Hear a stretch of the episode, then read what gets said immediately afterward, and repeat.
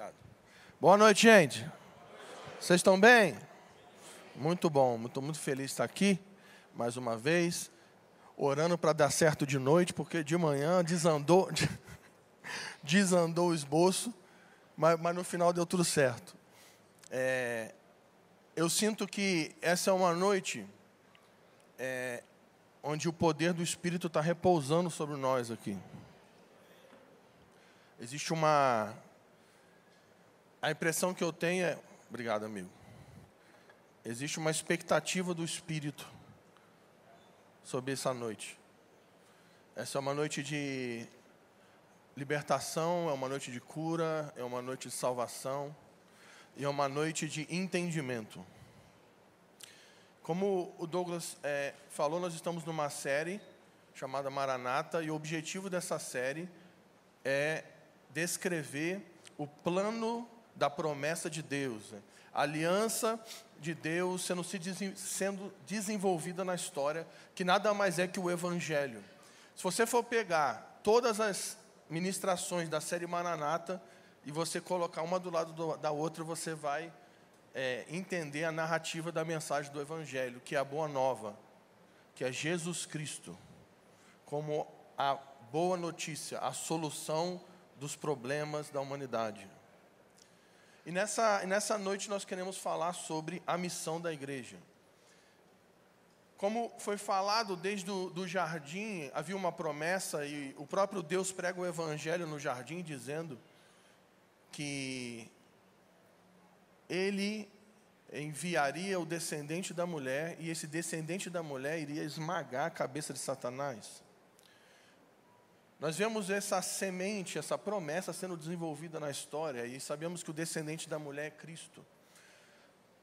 E no desenvolvimento dessa, dessa mensagem da redenção, vemos também que além de Jesus, o Messias, a boa notícia, ser o descendente da mulher, ele também era o descendente de Abraão, que iria abençoar todas as famílias da terra. Ele também era o profeta semelhante a Moisés, queria revelar a verdadeira é, identidade, a verdadeira legislação dos céus. Ele, ele é revelado nas Escrituras como servo sofredor, aquele que ia se entregar pela humanidade. Ele é revelado nas Escrituras como descendente de Davi, aquele que ia sentar num trono eterno, e como leão da tribo de Judá. E aí, como vimos, Jesus encarna, ele entra na humanidade, 100% Deus, 100% homem. E ele tabernaculou entre os homens, ele revelou a sua glória, e ele subiu ao madeiro para morrer. Porque havia uma havia um decreto no jardim. Deus falou para o homem: se você pecar e me desobedecer, você vai morrer. Então Jesus encarna para pagar a dívida do homem. Então ele morre em nosso lugar. Jesus na cruz, ele derrama o seu sangue para destruir o domínio de Satanás sobre a humanidade. Ele derrama o seu sangue para nos comprar para Deus de volta. Ele, com seu sangue, abre um novo e vivo caminho para a sua presença. Estabelece uma aliança, uma nova aliança. Eu falei, eu falei que eu era bom nisso aqui. Oh Jesus, vai dar tudo certo. Uma nova aliança. E aí Jesus ressuscita. Então ele aparece para os discípulos para entregar uma tarefa para os seus discípulos. É sobre isso que nós vamos falar hoje aqui. Então eu quero te convidar a abrir comigo em Mateus 28, 18 nós vamos falar sobre a missão da igreja, sobre a grande comissão. Então Jesus, Mateus 28, 18, diz assim: Jesus aproximando-se falou-lhes, dizendo: Toda autoridade me foi dada no céu e na terra. Oh Senhor, obrigado, amigo. Desculpa aí, minha insolência. Vai dar tudo certo. Repita comigo: toda autoridade Quanta autoridade? Quem sabe o que significa a palavra toda no grego? Oh, muito bom, o pessoal daqui está bom no grego. Repita comigo: toda, na Bíblia, significa toda. Então, quanta autoridade Jesus tem? E quanta autoridade Satanás tem? Por quê? e, a, e ele tem autoridade aonde? Tem alguma coisa na terra que está fora do domínio de Jesus? Não existe nada na criação, visível ou invisível, que está fora do domínio de Jesus Cristo. Não tem nada na criação que está fora do controle do trono. Tudo o que acontece na criação está submetido ao domínio e à soberania de Jesus. Não quer dizer que Jesus aprova tudo o que acontece, mas nada acontece sem que Ele permita. Aleluia. Ele está no trono. Jesus está vivo. Ele aparece, o Deus homem ressurreto, que venceu a morte, venceu o inferno e triunfou sobre os principados e potestades. Ele diz: toda autoridade, todo domínio está nas minhas mãos. E aí ele diz: por quê? Porque toda autoridade está nas minhas mãos?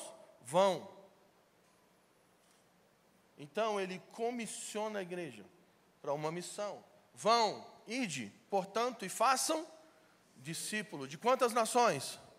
Por quê? Porque o domínio de Jesus está sobre quantas nações? Interessante que quando ele ele está discipulando os apóstolos, ele fala para eles: ó, preguem aqui em Jerusalém, não sai daqui.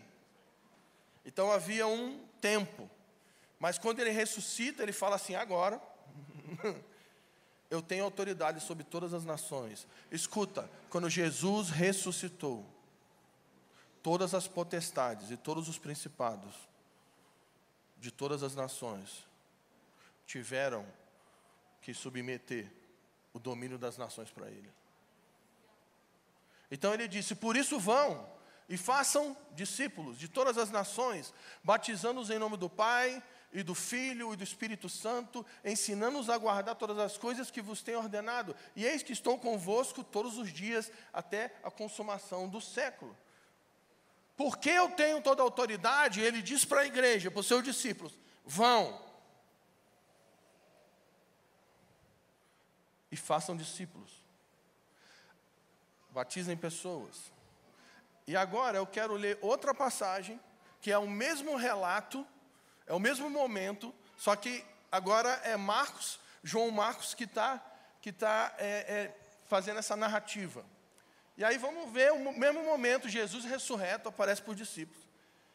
E ele diz assim: Mais tarde Jesus apareceu aos onze enquanto eles comiam, censurou-lhes censurou a incredulidade e a dureza de coração, porque não acreditavam nos que tinham visto depois de ressurreto. E disse-lhes: Vão, por todo o mundo e preguem o evangelho a todas as pessoas. Quantas pessoas?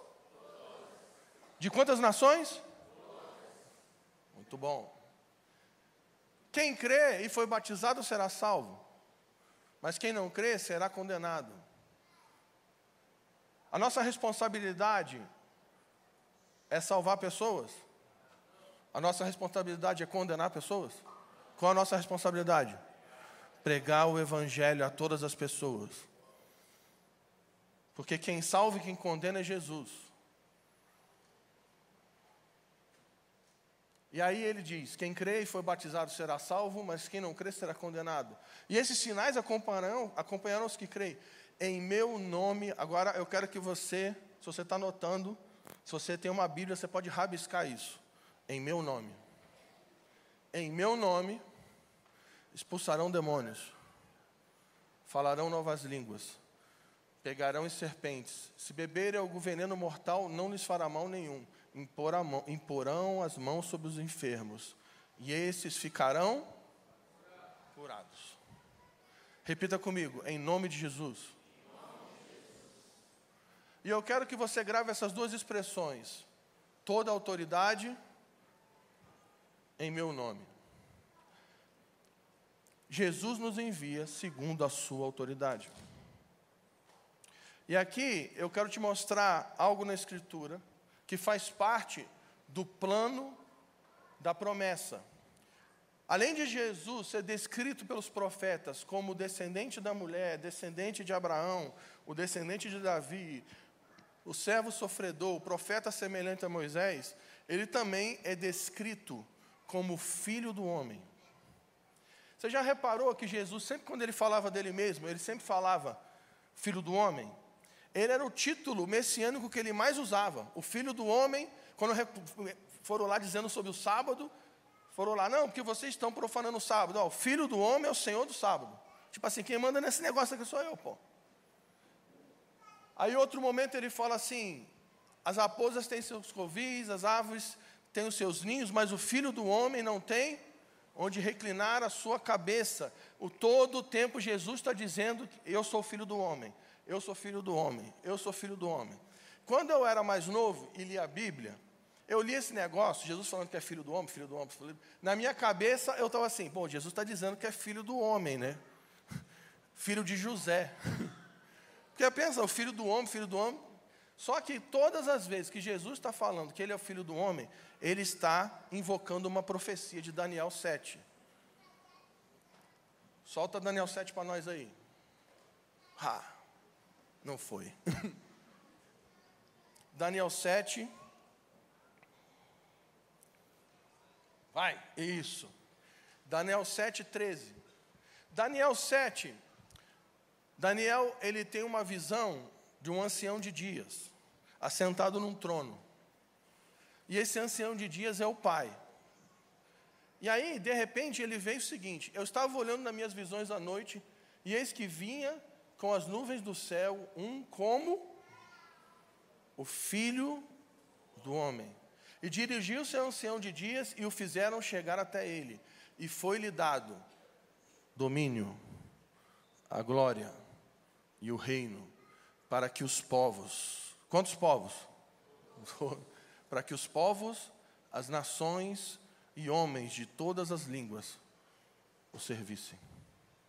E o seu domínio é domínio eterno, que não passará, e seu reino jamais será destruído. Quando Jesus está falando que é o filho do homem, ele está dizendo: Eu sou aquele que Daniel viu, que recebeu o domínio de todas as nações. Aquele que Daniel viu dizendo que toda língua vai confessar que Jesus Cristo é o Senhor, e todo joelho vai se dobrar. Quando Paulo está falando isso em Filipenses, ele está citando isso aqui, ó. E aí, voltando para nossa, nosso tema, Jesus, quando ele vai enviar a igreja para a sua missão, a primeira coisa que ele fala é: toda autoridade me foi dada. Por isso vão em meu. E é sobre isso que eu quero falar hoje.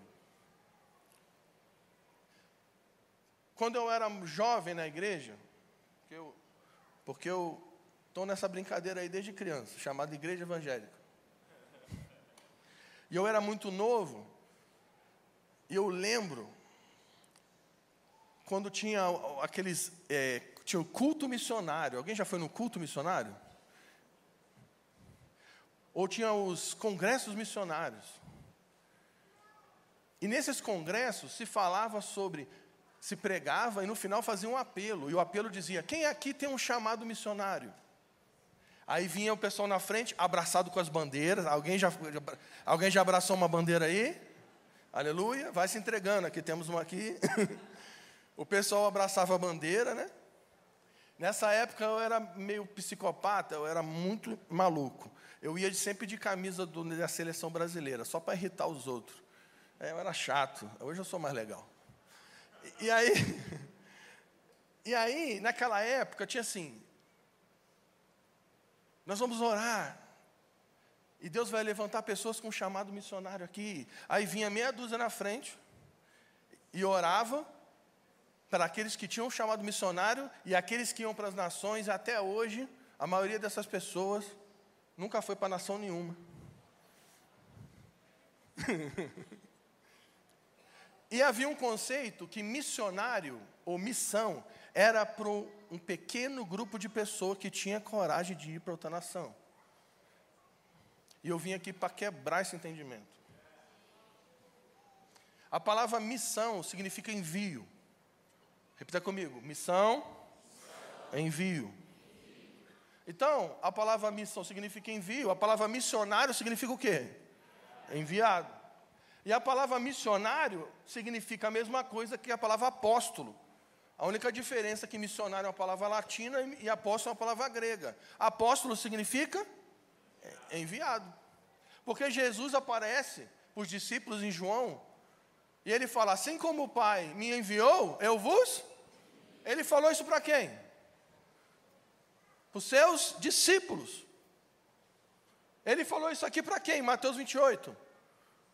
Para a igreja, para os seus discípulos. Então eu vim aqui para dizer uma coisa para você: você não precisa de um chamado missionário. A igreja é missionária. Todos os discípulos de Jesus Cristo foram inseridos na missão da igreja. A igreja é apostólica para uma igreja, porque ninguém mais queria ser pastor. Já reparou que hoje tem mais apóstolo que gente? Eu fui em lugares do Nordeste, no interior do interior do interior do interior do interior do Nordeste, onde o cara não tinha igreja, e o cara fala, eu sou apóstolo daqui. Eu falei, filho, mas cadê seus discípulos? Não tenho, não. Mas você já plantou alguma igreja? Não, não plantei igreja, mas eu sou ungido apóstolo. Aí eu falei, filho, me ajuda a melhorar. Me dá. Os mais antigos, os anciãos vão lembrar. Havia uma profecia, que até hoje eu não sei de onde saiu esse negócio, mas eu sei que o, que o David Schuff é um dos caras que profetizou isso no Brasil.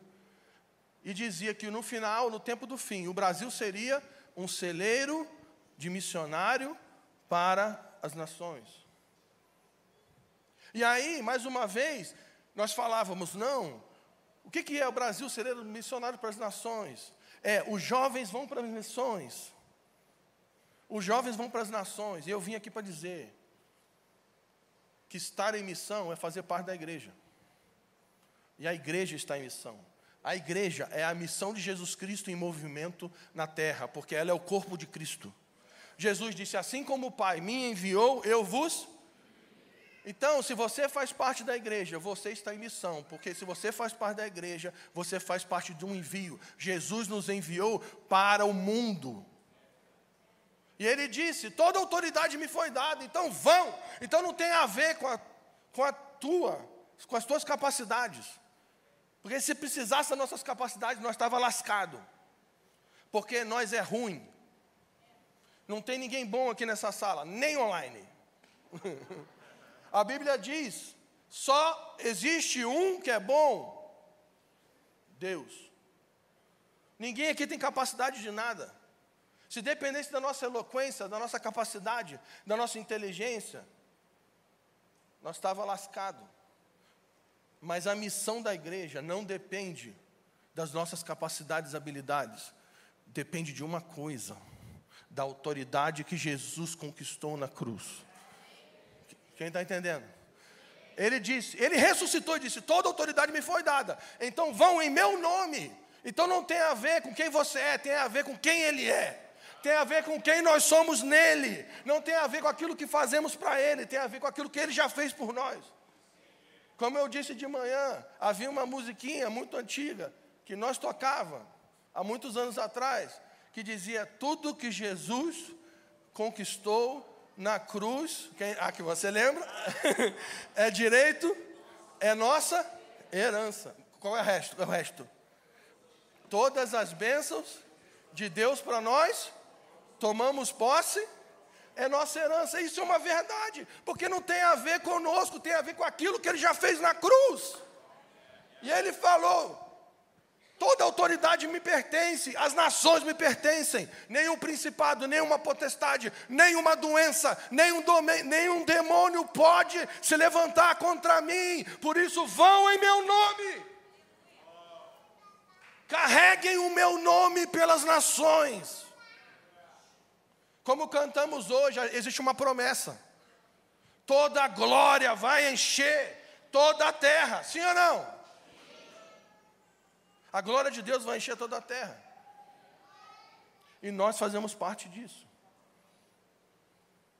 E aí ele nos envia para uma tarefa: fazer algo em seu nome. E ele fala sobre pregar o Evangelho,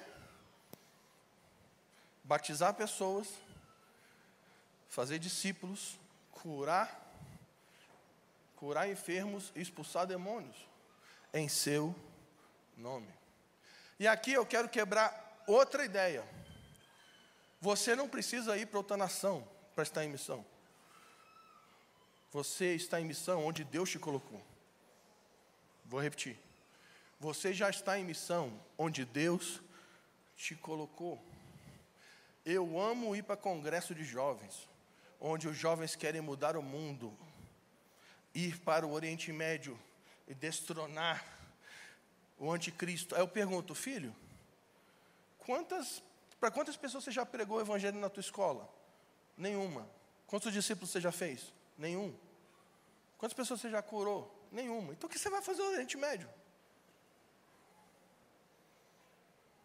Aleluia. Você não precisa de um chamado missionário, porque ele já nos enviou. Quantos fazem parte da igreja aqui? Quantos estão em missão? Ele já nos enviou para pregar o Evangelho. Então, primeira coisa, nós precisamos abandonar a cultura de espectadores. A igreja não é a comunidade onde alguns ministram e os outros assistem. Isso precisa, isso precisa acabar no nosso meio. Quem está entendendo aqui? Amém? A igreja é a comunidade de sacerdotes que entendem que se movem na terra em nome de Jesus com uma tarefa a missão da igreja. Então todo mundo aqui nessa sala precisa ser testemunha do Evangelho de Jesus. Quantos lembram quando foram. Quem aqui lembra no dia que você foi alcançado pelo Evangelho? Sim ou não? A pergunta é: você tem dado a sua vida para alcançar outros? A minha oração é que o espírito apostólico caia sobre essa igreja. E o Douglas e o Tiago se virem com o Caio e o Léo, eles vão ter um problema, uma dor de cabeça, porque não vai caber mais ninguém aqui dentro. Sabe por quê? Porque as pessoas não vão vir aqui para ver alguém pregar. As pessoas vão ser atraídas, porque nessa, nessa cidade existem pessoas que são testemunhas do Evangelho, que pregam o Evangelho aonde quer que o Senhor te colocou. Charles Spurgeon ele fala uma frase que é muito interessante. Eu amo, eu amo isso. Ele fala que o evangelho é igual um leão numa jaula. A única coisa que você precisa fazer é só abrir a jaula e o, e o evangelho vai fazer o estrago. Você só precisa pregar Jesus. Você só precisa pregar sobre Jesus. O evangelho é a boa nova. É a obra de Jesus, o Deus que encarnou, que morreu na cruz no nosso lugar e derramou seu sangue para nos lavar de todo pecado, para destruir o domínio das trevas o domínio do pecado. E todo aquele que deposita a sua confiança, a sua fé em Jesus, que se submete a Jesus, é salvo. Gente, é só pregar o Evangelho, não tem a ver com as suas capacidades. Você não precisa de curso de teologia, você só precisa ser testemunha de Jesus. Você só precisa abrir a sua boca. Hoje de manhã, eu fiquei dando uns testemunhos, foi aí que desandou os bolsos. Eu não deveria continuar nos testemunhos, mas vão me arriscar. Eu lembro, eu era um jovem inconsequente, não sabia nada de Bíblia. Nada. Sabia que era Calvino, não sabia que era Armínio, não sabia nada de escatologia. Sabia nada. Eu não tinha a mínima noção do que eu estava fazendo. Hoje ainda não tenho. Hoje eu brinco com o Douglas, o Douglas é pregador, ele tem um esboço. O Douglas ele sabe começar a pregação, ele sabe o meio e sabe sair. Eu só sei começar, como vai terminar, nunca sei como vai terminar. Mas naquela época eu não sabia nada. Eu lembro como se fosse ontem. Eu era um jovem no Rio de Janeiro. E aí um dia, o, o, o pastor que, que me pastoreava na época, um homem que me discipulava, inconsequente também, maluco, ele me envia para entrar dentro de uma favela com muitas armas, para começar uma igreja caseira para adolescentes no meio da favela. E aí vai eu. E aí, para você ter noção, eu tinha que ir andando. Eu deixava o carro no lugar e ia andando. Naquela época eu até andava, hoje em dia nem tanto. E aí você ia andando, e aí você tinha que se encontrar com alguém para o cara entrar na favela com você, porque você não pode, né? não é assim. Tu não sai entrando na favela. Aí o cara vai, o, o pastor aqui, nem era pastor, mas naquela época eu estava fingindo que era tudo. E aí, beleza, entra na favela. Eu lembro, eu entrei, tinha um, de uns 15 adolescentes, eu comecei a pregar o evangelho. E eu não tinha a noção do que eu estava fazendo. A única coisa que eu estava ali é falar assim: Jesus, eu estou aqui em seu nome. E eu estou falando de você. Eu lembro nesse dia que me marcou muito. Eu acabei de pregar o Evangelho. E aí eu fiz uma pergunta. Eu falei assim: alguém aqui quer entregar a sua vida para Jesus? Uma menina adolescente, ela se levanta chorando e sai. Aí eu, o que, que aconteceu? Ela sai chorando, e ela sai assim do lugar. E ela estava com barrigão. E aí eu fiquei olhando. E daqui a pouco ela volta chorando e joga um, umas ervas, uns matos no chão. E ela. Ah, e tem outro detalhe. Ela chega com, com, com álcool na mão. Arthur, nesse momento eu fiquei preocupado. Você imagina a cena, eu estou pregando o evangelho, eu falo, alguém quer receber Jesus. A mulher sai chorando, volta com álcool e com fósforo. Eu falei, o que vai acontecer aqui agora? A mulher vai jogar fogo na gente. Ela chega do nada, aí, num lugar muito humilde, ela joga umas ervas no chão assim, uns troços estranhos. Que parada é essa? Aí ela pega um álcool, joga e taca fogo nas ervas. Aí eu, pensando, isso aqui é macumba?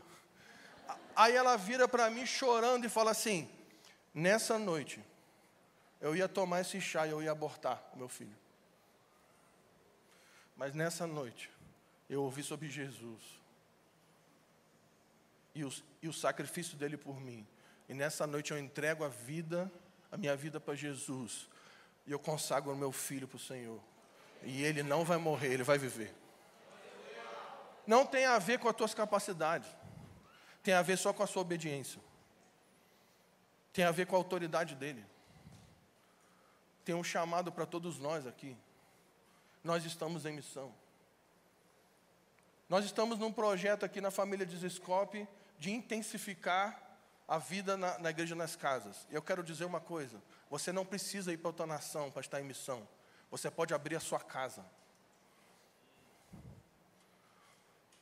E encher de gente estranha na tua casa. E casa, eu e Jaqueline, nós somos especialistas em igreja caseira. Casa é muito legal, você abre a casa, entra um monte de gente, crianças remelentas correndo.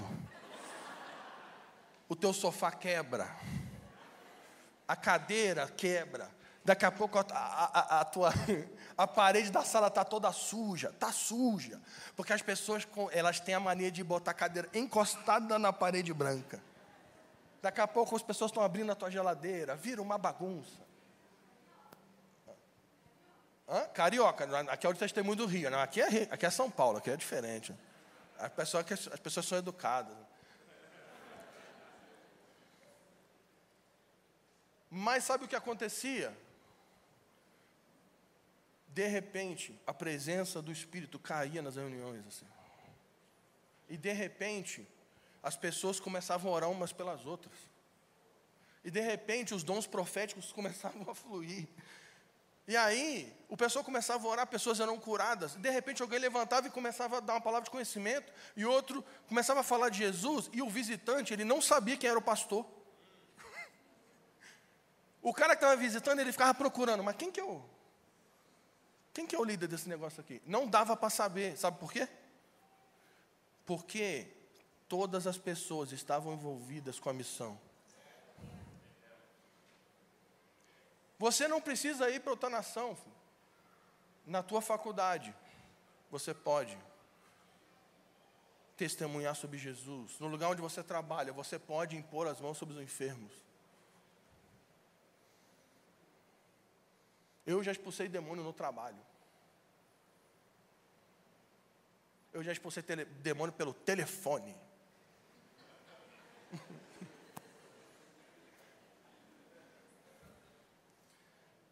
Tem a ver com entendermos que Ele nos enviou.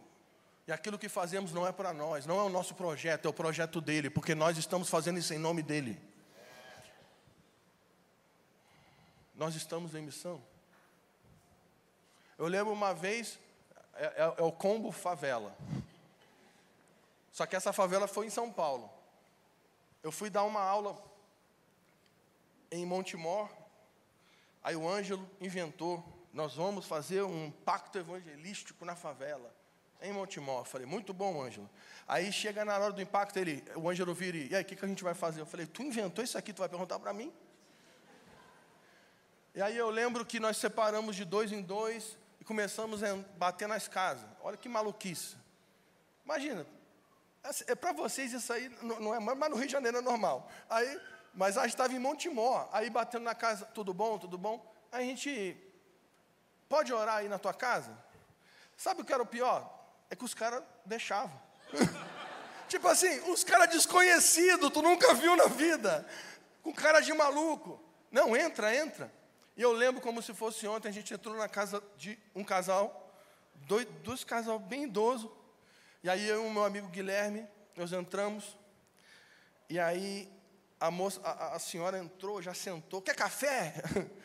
Aí eu, não, não, não quer café, quer água? Quero. Aí bebemos água. Aí, ah, que bom que vocês estão aqui. Não, a gente queria orar por, por vocês. Aí ela, pô, muito bom. Aí eu perguntei assim: você precisa de alguma coisa? Você quer que a gente ore por alguma coisa específica? Essa pergunta é muito perigosa. Aí a, a, a, a, jovem, a jovem senhora virou e falou assim: sim, eu queria. O meu marido, ele, ele, ele foi inventar. Foi inventar de, de subir no telhado para mexer num telhado lá, consertar, e ele caiu e bateu a cabeça. Aí ele bateu a cabeça, pegou lá um lado da cabeça, que teve uma lesão no cérebro, que ele perdeu o paladar. Você podia orar para o paladar dele voltar? Eu, caraca. Não, mas assim, na minha cabeça, eu, ah, legal, mas na, assim, caraca, pô, essa coroa quer quebrar minhas pernas, bicho. É tipo assim, não tem uma dor de cabeça para começar aí, não? Ah. Cara, ó, vou te falar, de boa. Nem a gente estava acreditando que esse troço ia funcionar. A gente só estava assim, vamos orar para ele sair daqui logo. cara, foi assim, ó. Eu e o Guilherme, nós botamos a mão no cara e falamos assim, em nome de Jesus agora, seja curado. Para lá dar volta. Só isso. Daqui a pouco apareceu a coroa com um negócio de sal, desse tamanho. A coroa vem com. Eu falei, essa coroa vai matar esse velho agora. Mano. Ela, engole, engole. Aí botou um sal na boca do velho. O velho. Aí eu falei, gente, o que está acontecendo? Daqui a pouco o velho começa a chorar, porque o velho estava sentindo o gosto depois de três anos sem sentir gosto nenhum. Nesse dia me marcou, e eu vou te dizer o que, que me marcou nesse dia. E eu fiquei assim chocado. Pô, Jesus cura mesmo. Porque nem eu estava acreditando que esse negócio ia funcionar. Porque não tem a ver com, com a, não tem a ver com a minha fé, não tem a ver se eu estou bom nesse dia, ou se, se eu estou crendo, tem a ver com a autoridade dele na cruz. E aí, esse dia me marcou, e agora vai a parte emocionante, Busato. Eu nunca vou esquecer, daqui a pouco vem a coroa com uma mão. E o velho chorava, chorava. E ele comia uma mão e chorava. Ele falava assim: Uma das coisas que mais me deixava triste é que o meu acidente tirou o prazer que eu tinha de todas as manhãs sentar, tomar um café e comer um mamão. E o coroa comendo mamão e chorando. Naquele dia, o nome de Jesus foi exaltado naquela casa. Mas sabe por quê? Porque alguém foi. É, é meio óbvio, né? Mas, mas sabe qual é o nosso problema? E nós, porque é o meu também, nós estamos tão é, empenhados em sermos bem-sucedidos na nossa vida. Nós estamos tão empenhados em sermos felizes, em ganhar dinheiro, em preparar nossos filhos para a faculdade, que nós esquecemos a missão.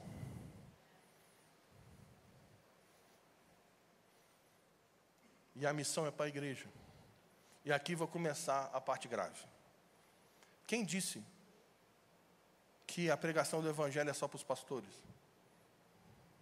Porque ele manda pregar o Evangelho. Segundo, ele manda batizar. Aleluia? Quem disse que é só pastor que batiza?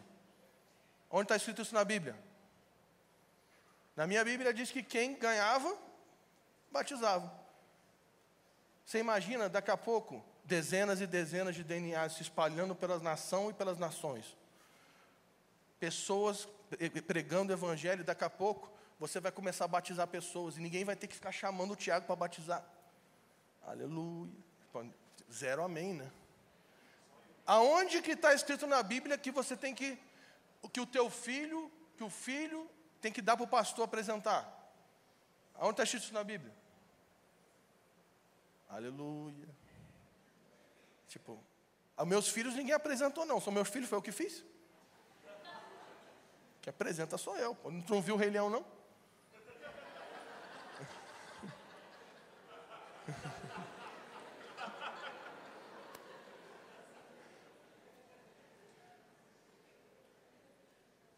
Entendeu? Deu errado. O leão faz o filho, dá para o macaco apresentar. Depois deu tudo errado. Se o leão tivesse aqui, ó, não tinha acontecido tudo aquilo. Você não esperava por essa, né? Não, não, você não é macaco, não. Não, não, você não.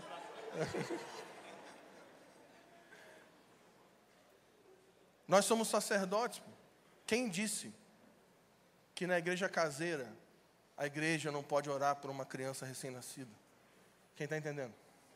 Ah, não, tem uma pessoa aqui doente. Não liga para o pastor, não liga para o pastor, não.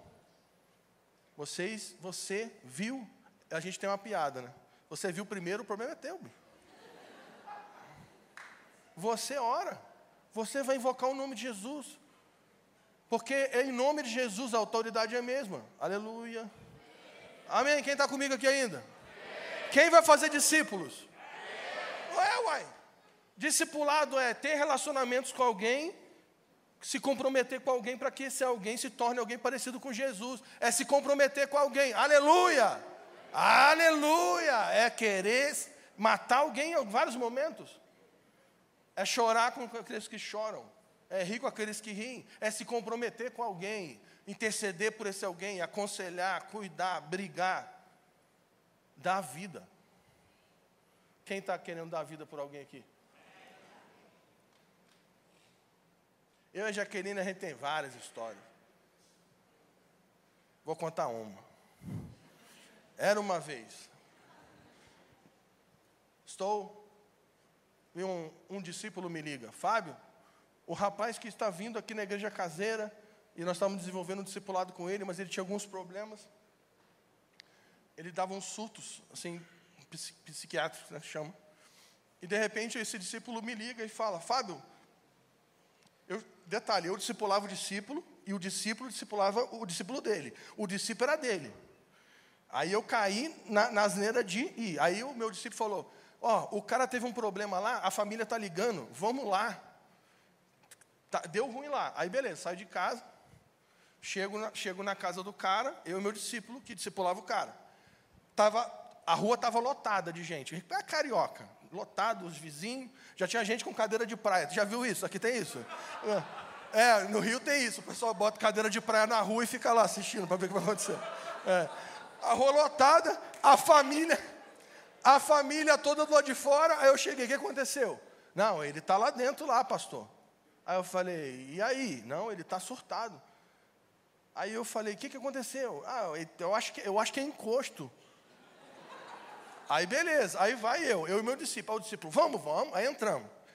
E os caras já tinham chamado bombeiro. Aí eu falei, ó, manda o bombeiro me esperar, porque vai que o cara confunde e me prende. Aí entrei, aí entrei e tá o cara assim, surtado. Ele olhou para mim, eu olhei para ele, e o meu discípulo aqui, vamos, orando em línguas de emergência. Aí eu cheguei em nome de Jesus, Aí o cara, cara, cena de filme. O, tinha uma porta de vidro assim, aí o cara falou assim: é, Ah, o que, que, você veio fazer aqui? Eu vim aqui dar um jeito em você, você me tirou da minha casa, eu estava vendo filme. Eu estava vendo é, Lost. Aí, aí ele bateu no vidro, cena de filme. Arthur, sinistro. O, isso aqui eu, eu, deu medo. Ele bateu no vidro, encapetamente, não sei como, o vidro quebrou. Ele conseguiu quebrar o vidro de uma forma que, ele, que o vidro virou tipo uma faca. Ele me pega um vidro,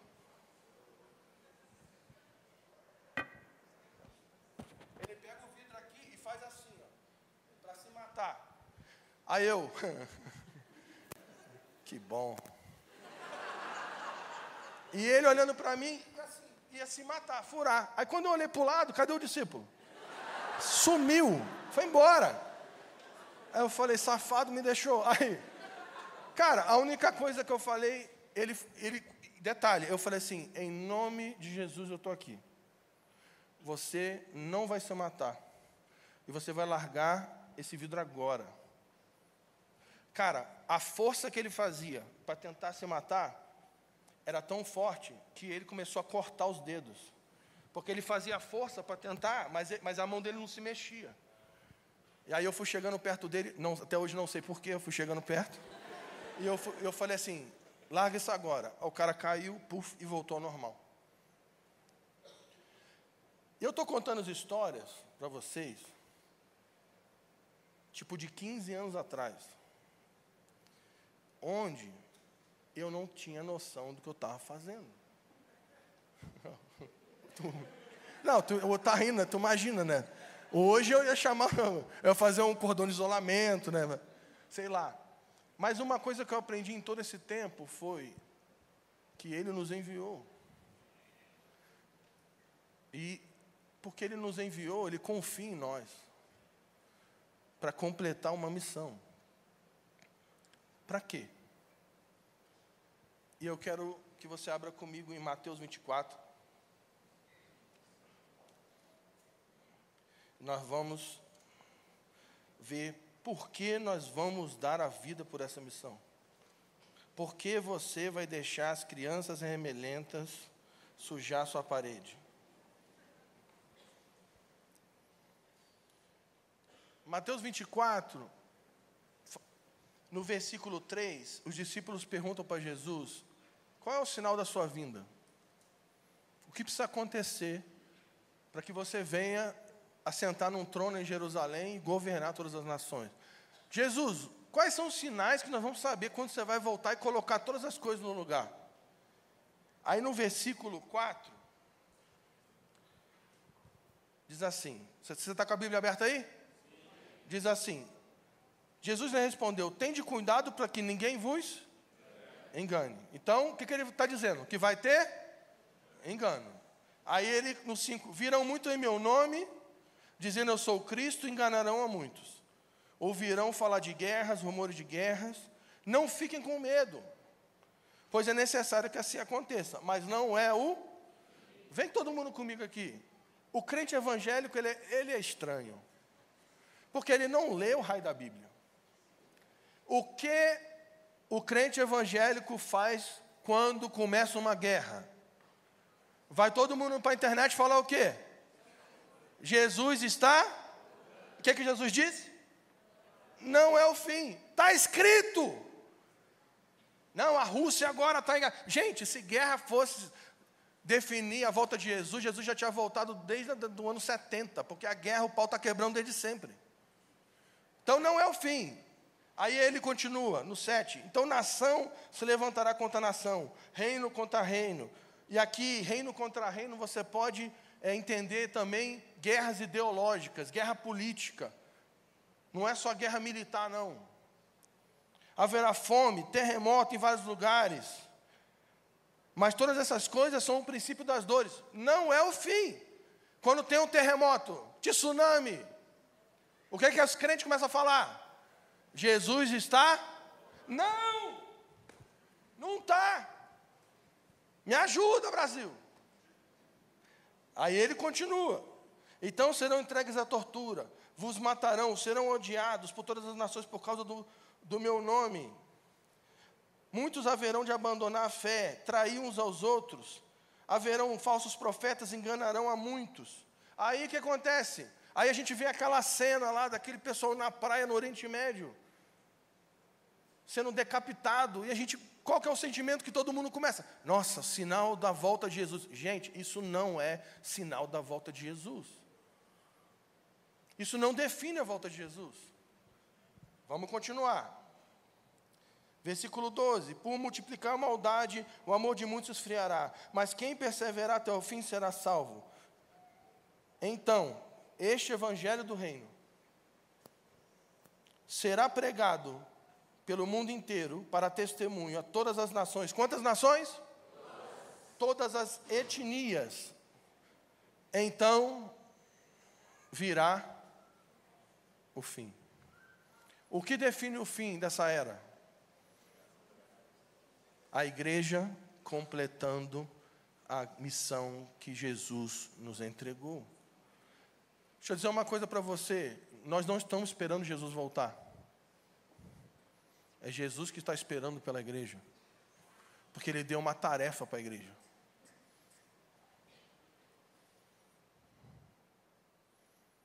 Vão por todo mundo. Pregue o Evangelho. Batizem pessoas. Façam discípulos. Curem enfermos expulsem demônios. Ah, mas esse negócio de demônio aí não tem, é, é em nome de Jesus. Quantos foram comprados pelo sangue? Então o demônio ele vai ter que submeter ao senhorio de Jesus. A primeira vez que eu expulsei um demônio, eu tinha 14 anos. Eu lembro que, e para piorar, só para me dar pesadelo, foi uma criança que foi endemoniada. Agora eu acabei com a tua vida mesmo, né? Pô, criança fica endemoniada? Fica. A criança botou quatro malucos para o chão. Quatro homens não seguravam a criança. E nós expulsando um demônio de uma criança. Eu não tinha a mínima noção do que eu estava fazendo. Mas eu só sabia que eu estava fazendo algo em nome de Jesus. Então eu quero te dizer uma coisa: eu sou uma das pessoas mais inseguras dessa sala. Eu sou inseguro, porque eu sei que eu não tenho muitas habilidades. Eu sei que eu não tenho muito estudo, eu sei que eu não tenho uma grande capacidade. Mas eu, eu, eu resolvi, junto com a minha família, doar a nossa jornada para a missão de Jesus. Sabe por quê? Porque eu quero ver Jesus voltar. Jesus quer voltar. Jesus quer se casar com a sua esposa. Só que Ele está esperando por nós. E eu quero dizer algumas coisas. Eu creio que essa profecia é real. No tempo do fim, o Brasil vai ser uma nação que vai liderar missões. Deus vai derramar o seu poder sobre o Brasil, como derramou naquele dia no cenáculo. E vai erguer um povo apostólico no Brasil, eu creio nisso. Um povo que entendeu a missão de Deus, está pronto a dar sua vida. Como, como Douglas disse hoje, ou, ou, hoje de manhã ou de noite, que agora não lembro. O Evangelho está relacionado à morte, à entrega. A pergunta é: você está disposto a entregar a sua vida? Não apenas para ser salvo, mas entregar a sua vida para ser a extensão do poder de Deus na terra? Eu creio que, que a família de Ziscope está vivendo um período de preparação para as nações. Muitas igrejas vão sair dessa, desse lugar. Como está acontecendo? Pessoas estão abrindo as casas fora do país, vários lugares no Brasil inteiro. E pessoas, casa, hoje eu vi um vídeo, o Caio me mandou lá no sul, uma casa queimando aqui. A gente estava aqui de manhã orando, o pessoal lá orando. E uma pessoa, uma casa que nem tem um ministro ordenado, não tem nenhum presbítero ordenado, mas tem pessoas que entenderam a missão e se uniram para que o nome de Jesus seja levantado. Deixa eu te falar uma coisa. Vai haver uma varredura do Espírito em Bragança Paulista. Nós vamos encher essa cidade de casas que vão se abrir para a pregação do Evangelho. Tem alguém aí? Tem alguém aí? Nessas casas o Espírito vai cair, pessoas vão ser curadas, pessoas vão ser livres os dons proféticos vão cair, palavra de conhecimento, profecia. donas de casa, empresários, arquitetos, médicos vão se levantar e vão pregar o Evangelho, porque entenderam que estão em missão. E eu quero dizer uma coisa aqui e preparar vocês. Tem quatro tipos de pessoas aqui que o Senhor está preparando aqui nessa sala e online também. Tem quatro tipos de pessoas aqui que o Senhor está preparando, quatro estágios. O primeiro, Deus está empoderando pais que vão discipular os seus filhos para a missão, que vão preparar, pregar o Evangelho para eles, discipular, orar, interceder. Tem alguém aí? Pais biológicos e espirituais que vão discipular os filhos. O segundo tipo de pessoa são jovens que o Senhor está preparando, semeando, empoderando. Jovens que estão desenvolvendo a vida, jovens casados que estão aqui, que estão fazendo plano, mas Deus vai lascar os seus planos todos.